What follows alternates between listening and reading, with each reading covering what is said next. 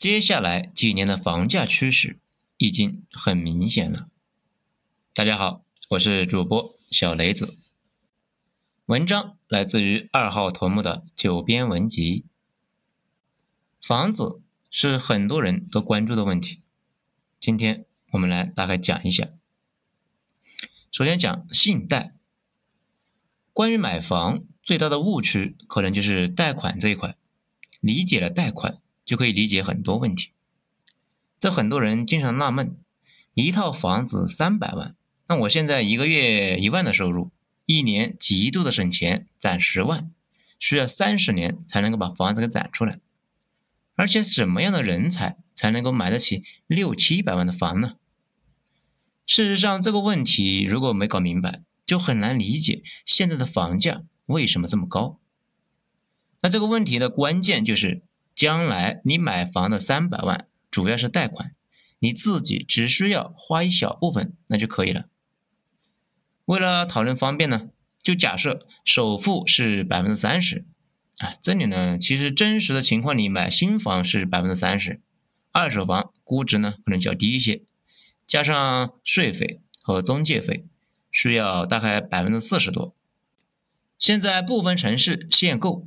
那二套呢，也要百分之六十以上。不过我们这里统一假设百分之三十。这也就是说，如果你想买一套三百万的房子，需要攒一百万，每年攒十万，大概八九年那就能够攒出来。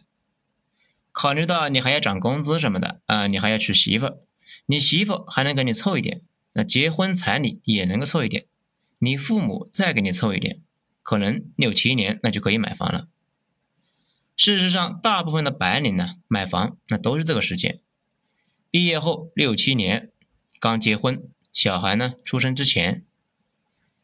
一线的房地产那可能贵一些，但收入那也高很多。二三线赚的少一些，不过房价那也低的很多。最后大概都能集中在六到七年这个时间点。那不信呢，大家看一看自己周围的人。不过这是房地产的第一层。关键是后续的这几层，这也就是说，你买房后又过了一些年，你的收入慢慢的上去了，房贷对你来说已经没什么压力，家里呢也攒了一些钱，那就开始有着别的想法。这个时候你看上了一套七百万的房，哎，大家不要动不动就觉得北京房价十万，其实七万已经能够买到非常好的小区了。如果呢硬要买这一套七百万的房，你需要拿出两到三百万的首付，这个就太崩溃了。哪怕是一个月攒三万，那都需要攒七八年。问题是你之前还有套房，卖了那套房，那手里就有钱了。你这些年可能又攒了一些钱，不够呢，再去找同事借。如果还不够，刷几张信用卡，可能就把这两百万轻松给凑出来了。也就是说，你把你的小房子卖掉，再借一点，买一个大一点的、好一点的。而买你之前房子的人，正是刚毕业六七年的小青年，这样就实现了一波涌动。小青年买便宜的房子，你卖掉后买改善房；卖你房的人，那手里面有钱了，又可以去买更好的房。这都是卖掉手里的房子，贷款买更好的。那这里呢，大家也都看出来了吧？看似天价的房子，其实你只需要支付三分之一的首付就可以了。剩下的全是银行的钱，而且越是有钱人越会玩银行的杠杆，而普通人普遍不喜欢银行，也懒得去了解银行的套路和玩法。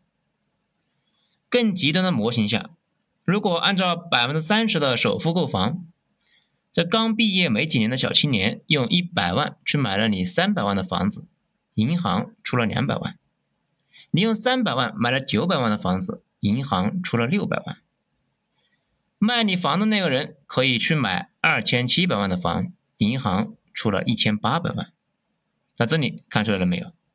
银行全程参与放大财富，三套房从银行掏出来两千六百万。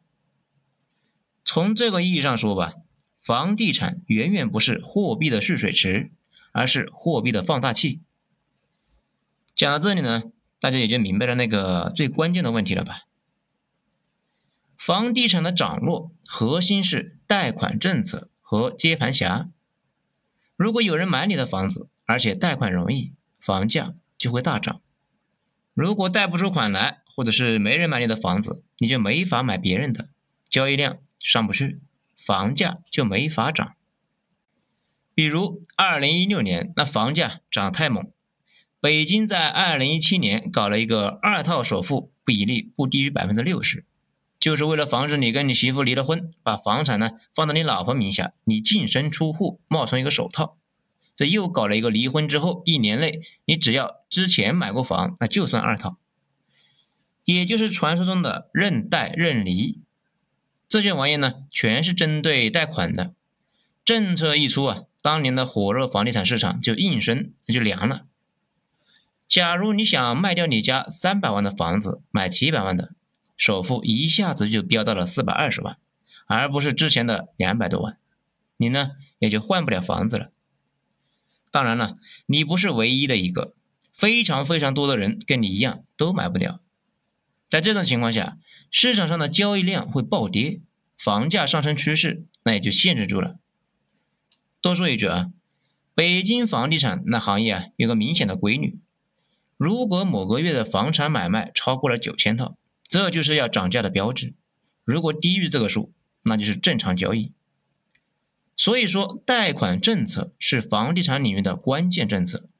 大家呢整天在探讨这个房价的涨落，其实关键就是政府会不会动贷款的政策。如果稍微动一下贷款政策，房价立竿见影的波动。在一线城市，一个常识而且是共识的问题是，月供不是问题，关键是首付。首付越低，参与进来的人呢就越多，房价涨得就越快。这里呢，举个例子，大家都知道了。一套七百万的房子，如果首付百分之十，七十万，贷款六百三十万，月供三万多，能买得起人那多得离谱，那房价肯定会上涨。同样是那套房，七百万的房子，如果首付百分之六十，也就是四百二十万，月供一万五，总价没变，能买得起的人那一下子就非常非常少。既然买不起，房价也就上不去了。而且越是有钱人玩贷款呢，玩的越溜。普通人很多时候想不到的招数，在他们那里啊是日常的玩耍。咱们再说第二个深圳之谜。这里呢有个问题，深圳前段时间怎么回事呢？怎么突然间就暴涨了呢？那段时间没少跟深圳的中介小伙伴聊天，那大概呢感觉就有这么几个原因。首先。是涨价预期，或者是涨价共识。咱们在之前的章节里面有讲过这个事。美国为了应对疫情，那已经大规模的发钱，这些钱当中的一部分会流入中国，换成人民币。这些钱不用怀疑会推高资产的价格。事实上，每次货币的扩张都会推高资产价格。资产这个玩意呢，在不同的地方代表不同的东西。比如在美国。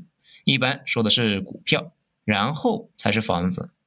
在欧洲，欧洲人呢喜欢比较喜欢债券，但是在中国，那主要就是房子，除了房子还是房子，基本上没别的什么东西。尤其是最近二十年形成的这种思维惯性，让全国人民有了共识。共识是世界上最关键的东西，其他国家房地产多多少少都崩过。所以呢，没有像中国这样的房地产神话。这个背景之下，房价要涨，就形成了广泛的共识。反正不是北京，那就是上海，要不呢就是深圳，或者像二零一六年一样来一波普涨。这其次啊，贷款容易。一般说金融发达，那其实就可以低利率的借到钱。咱们呢上面也说了，对房地产有决定性作用的，那就是贷款。如果首付足够低，谁都敢买。大概在四月份，深圳那边呢，为了让小微企业渡过难关，放开了贷款审核，不少贷款利率竟然低到了百分之二以下，这就相当于变相解除了限贷，而且可以用抵押贷的形式来避开限购。这个话题呢，呃，稍微有点敏感啊，咱们就不在这里说了。大家找深圳的房子的中介，那可以私下里打听一下，那他们都知道的。前段时间跟深圳的小中介伙伴聊，他们可以把一套房首付做到二成，也就是说，八百万的房子通过过桥等操作，最终首付只需要一百六十万。这样无形中可以让更多的人参与进来，而且全国接盘，在北京呢和深圳又不一样。北京这边的房子啊，不是说想买就买，需要连续社保六十个月，而深圳那边呢不需要。这让很多人可以轻轻松松的拿到房票。至于落户，在北京落户难度比深圳呢高了不止一百倍。而中国的隐形富豪非常非常多，他们手里有大量的钱，都在找能够升值的资产。深圳的房价一涨，就跟水里面滴了一滴血一样，引来了大批的鲨鱼，大家都跑去买，供不应求，房价那可不就是果然的上涨了吗？房价要涨的共识，那进一步加强，吸引了更多的人入场。这也是为什么经常能够看到说，深圳写字楼的空置率越来越高，但是深圳的房价却越来越高。这两个事情呢，按理说是矛盾的。大家把写字楼退租了，说明工作岗位少了，那房价是谁在撑着呢？当然是来自全国的富豪嘛。这也是为什么这次规定买房深圳需要三年的社保，房价那立刻就歇菜了，因为深圳老百姓那自己撑不住房价，外地的富人们还得等三年。讲到这里呢，大家可能就有件事情比较纳闷了：买房那些人贷那么多款，难道不用还了吗？还那么淡定？哼，这个必须淡定呢。大家都觉得房价会一直涨，将来还不上月供了，就把房子卖了嘛。还是能够赚到。这种高杠杆的人，限购政策出来之后，往往被伤的最深。这也就是说，房价一直上涨这个共识呢，如果不动摇，大家什么事都做得出来。这里就有个问题：为什么中国人觉得房价会一直涨呢？我们以前呢，嗯，也讲到过，历史上多次的暴跌，在美国、日本、英国、德国等等。如果大家不是那种人云亦云的人，已经发现了下边这句话非常的扯，那基本是糊弄小孩的。中国政府肯定不会让房价下跌，就这么一句话。这个不是让不让的事情了。如果有一天发生了暴跌，谁都拦不住。大家经历过二零一五年的股灾，那就明白了这一点。当时国家队那也是拼了命的救市啊，依旧是没拦住一轮又一轮的暴跌。最后跌回了三千点左右，这不这么多年过去了，依旧没涨起来。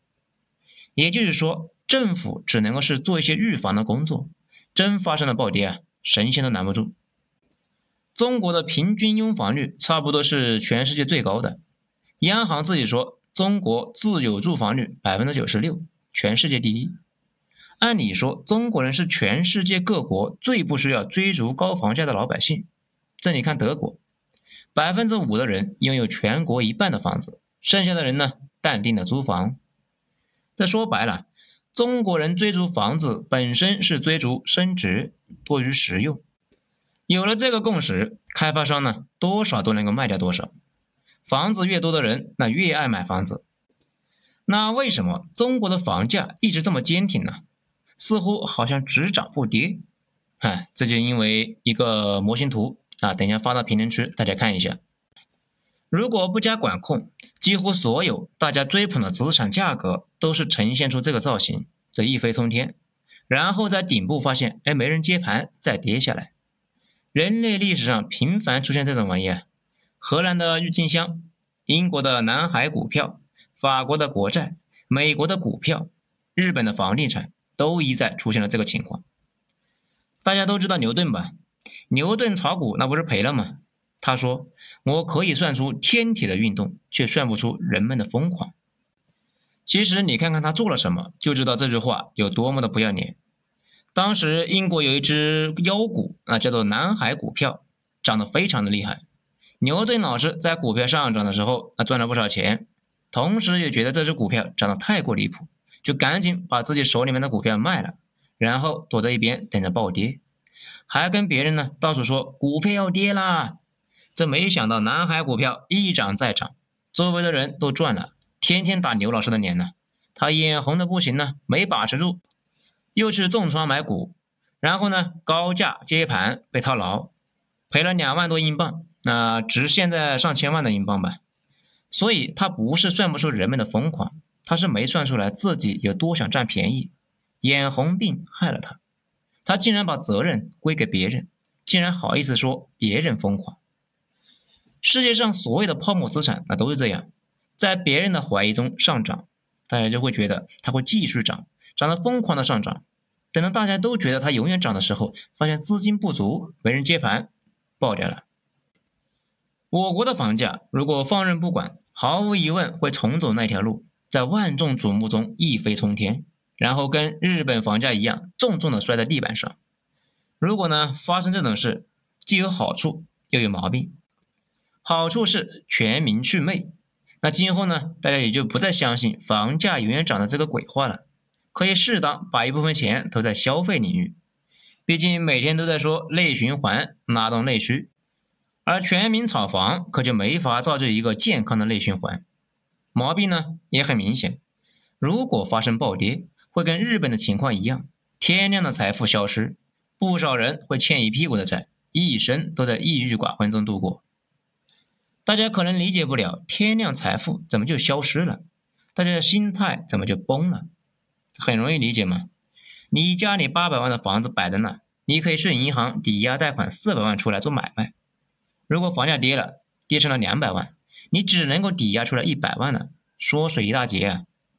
而且八百万的房子，你背着四百万的房贷，那你也认了。如果房子剩下了两百万，你还在背着四百万的房贷，你什么心情？这不是天方夜谭。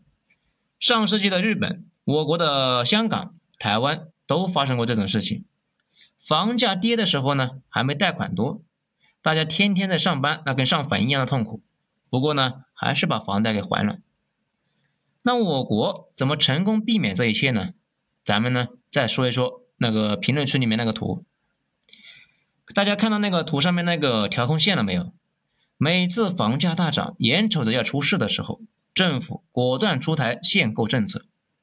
最近的一次呢，就在二零一七年三幺七新政，大幅收缩了贷款，买房想贷款那也贷不出来，房价就直接被卡在那里。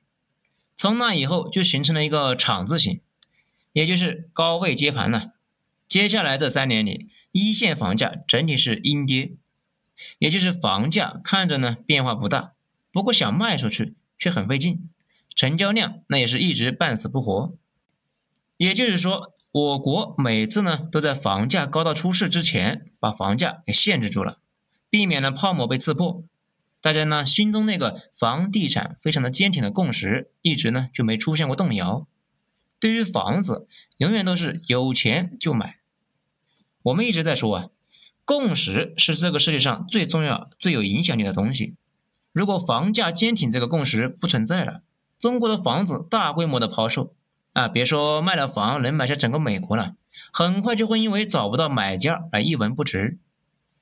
就跟一九四九年上海解放前的时候房地产似的，不少的红帮、青帮的大佬呢，房产一折起售，根本就卖不出去，因为能够接盘的人那也都是罪行累累，准备跑路的呀。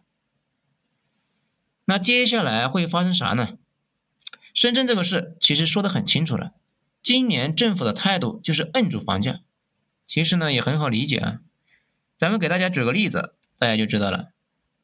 朋友有个小公司，有几十个员工，他呢有次跟我说，这些人呢每年累死累活，每年的收益大部分那都交房租了。这几年周围的人呢建议他们去把公司给注销了，把员工遣散，去买几套房算了。不过他觉得这些年房价整体是阴跌的。做公司收益不太高，但是房子这几年也在阴跌呀。如果再发生暴涨，那干脆就不做公司了，去当日工。事实上，这几年在深圳大规模买房的，确实有不少就是做实业做不下去的小老板，把员工遣散，把剩下的钱投入房市。这里呢，大家都看出来没有？房价太高，涨幅太快这件事啊，不仅会腐蚀经济，还会造成大面积的失业潮。其他的问题都好说，失业是最麻烦的一件事，而且是一种双向伤害。买房的白领们都把钱拿去还房贷，没钱消费，必然是内需不振。房价太高，房租自然是不会便宜。做买卖的人赚的钱全交房租了，他们不赚钱，自然会解散公司，拿去炒房，又影响实体经济。问题是，这个社会最宝贵的是企业家呀，他们创造财富，提供就业岗位。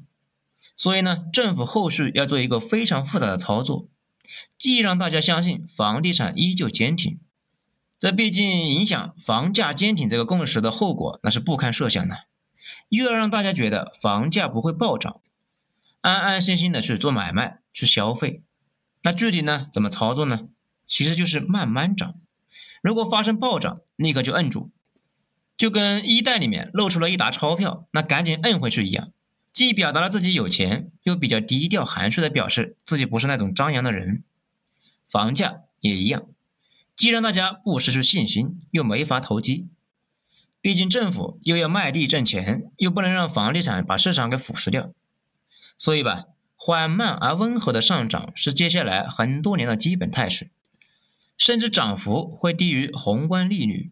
也就是说呢，房价涨幅可能长期低于你把钱存在银行。这里呢，也就向我们揭示了三件事情：如果是刚需或者是改善，那买了也没什么大问题；如果是长期投资，那问题呢也不大。共识不破，大家呢依旧会有钱去买。如果短期内借钱贷款买房准备套利，下场呢就是深圳这段时间炒房客的下场，刚入场那就被套住了。至于城市选择，毫无疑问，一直都在说。人类的文明史就是大城市变得越来越大的历史。进入工业化社会之后，更是出现了几千万人口级别的超级巨兽型的城市。英国早期的一个学者叫拉文斯坦，他应该是最早提出来人口迁移理论。他尽管研究的是十九世纪的东西，不过现在依旧适用。他的理论中有三条认为：一、迁徙主要是经济因素。二，交通会刺激迁徙。三，对外迁徙主要是发生在二十到三十五岁。这综合起来，就是经济越发达的地区，今后人会越多，而且还都是适龄的年轻人。我国大规模的搞基建，会加重这一趋势。尤其是随着高铁的开通，人口会加速向大城市聚集，今后会出现越来越多的鹤岗，在那种地方。房子会越来越不稀罕。好在呢，中国没什么持有成本，当然也不会出现底特律那一种一美元买房的情况。而与此同时，超大城市会越来越寸土寸金。不过，拉文斯坦在19世纪就观察到，每次人口迁徙之后，都会有一波反人口迁徙。这些年呢，也很明显。比如我毕业的时候呢，我们十几个人到了北京。现在留下来的并不多，大部分都回到了二线去了，比如成都、武汉、南京等等。他们在一线攒的钱也都带回到其他城市去了。不过这种状态到底能够持续多久，非常难说。很多东西的价值是和群众的观念强相关的。同样是一份签名，如果是 NBA 的球星，那可能会卖到几十万；如果是普通人的，一文不值。问题是，随着时间的流逝，知道这个球星的人那也会越来越少。同样的一个球星的签名，慢慢的呢也会变得一文不值。房子也有这种情况。将来年轻人的观念会不会变，非常难说。不过房地产周期是以二十年算的，短期内担心这种变化是其实是没什么意义啊。在最后，咱们再说几句股市。我知道大家呢。普遍是不看好股市。说实话，咱们对股市也没什么好感，除非是大盘跌到低位，基本呢不出手。不过长期看来，发达的金融市场才是一个强国的标配。我国如果想成为真正的大国，于情于理都会形成一个成熟健康的股票市场。这个玩意呢非常关键，因为真正强大起来之后，股票市场也是割全世界韭菜的利器。至于你说股市多少年能成熟，那咱也不知道啊。这玩意考核政府的决心，还有外部的环境。不过丝毫不用怀疑，将来可能会形成美国的那种模式。讲了这么多，大家应该也就明白了我想说什么。中国房地产只要不发生日本那种恐怖的崩盘，房价永远涨的这个共识就不会变。大家会一直追逐房子，省吃俭用也要多买几套。这种操作呢，反而会进一步的推高房价，让所有人那都受害，或者说大部分人受害。而国家会继续贯彻房住不炒，毕竟再继续炒下去，那真要出事了。